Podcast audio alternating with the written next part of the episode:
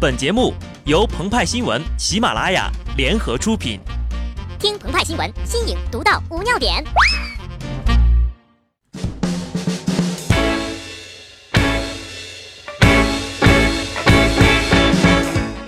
本文章转自澎湃新闻澎湃联播，听众朋友们，大家好，我是极致的小布。什么是爱情？古希腊哲学家柏拉图说过：“当心灵摒绝肉体而向往着真理的时候。”这时的思想才是最好的，而当灵魂被肉体的罪恶所感染时，人们追求真理的愿望就不会得到满足。这番柏拉图爱情，在十多年前还是视三毛、张爱玲为偶像的文艺女青年的挚爱，现如今呢，他们每天都只能陪着孩子看《喜羊羊》，但被他们抛下的柏拉图爱情衣钵，终能在我国得到继承。据国家统计局公布的数据，二零一四年末。中国大陆男性人口七万零七十九万人，比女性多出整整三千三百七十六万呢。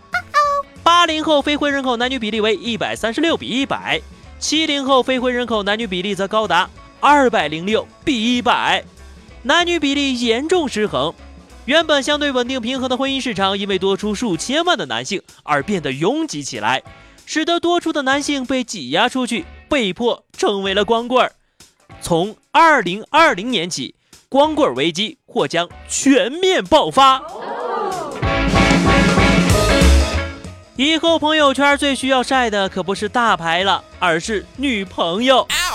根据数据统计，鹏鹏得出了一个结论：剩男都是在婚姻市场上被挤出来的可怜人，剩女都是自己太事儿作出来的。派派表示。你就是一个直男癌。对于这三千多万人来说，或许只能对心仪的女生保持单方面的柏拉图爱情了。这些可怜的光棍们，由于重男轻女及堕胎，严格的说，他们不是单身，而是年少丧偶啊。如今，就算全国三千多万命中注定单身的男子，只得用。左手右手一个慢动作祭奠自己死去的爱情，依然挡不住秀恩爱者施展的无差别打击呀！秀恩爱者通常都有着足够耀眼的资本，比如黄教主和 Angelababy，毕竟一个是俊俏二哥，一个是漂亮女汉子，还有着如此相似的夫妻相，实在是令其他的情侣都羡慕的不行啊！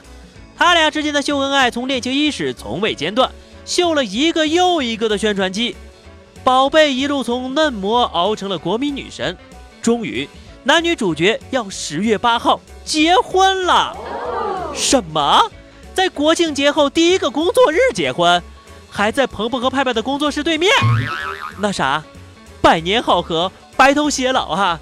请帖拿来，红包的没有。可惜呀，这样的结合并不能给单身狗们指出一条明路。毕竟，在女友争夺战中被刷下来的颜值指数，通常都平稳地保持在及格线以下，既没机会上门修电脑，也不能跟女生陪聊，错过到最后一班地铁。没有完美的四十五度侧颜，如何才能将女神揽入怀中呢？京东董事长刘强东做到了。事实证明呀，离婚企业家与网红美少女的结合，也是一剂虐狗的良方啊。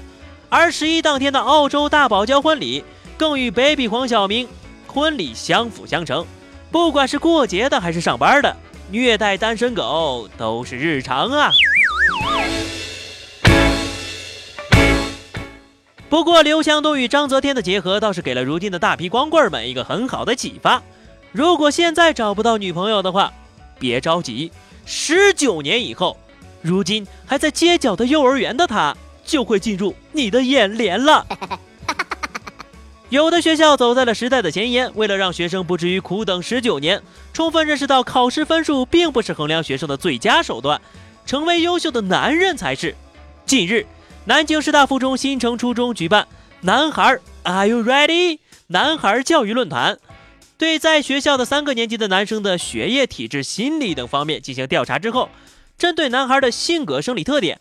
开发适应男孩发展的男孩课程，加强锻炼，让他们具备强健体魄、合作精神、包容勇敢、探究创新等素质。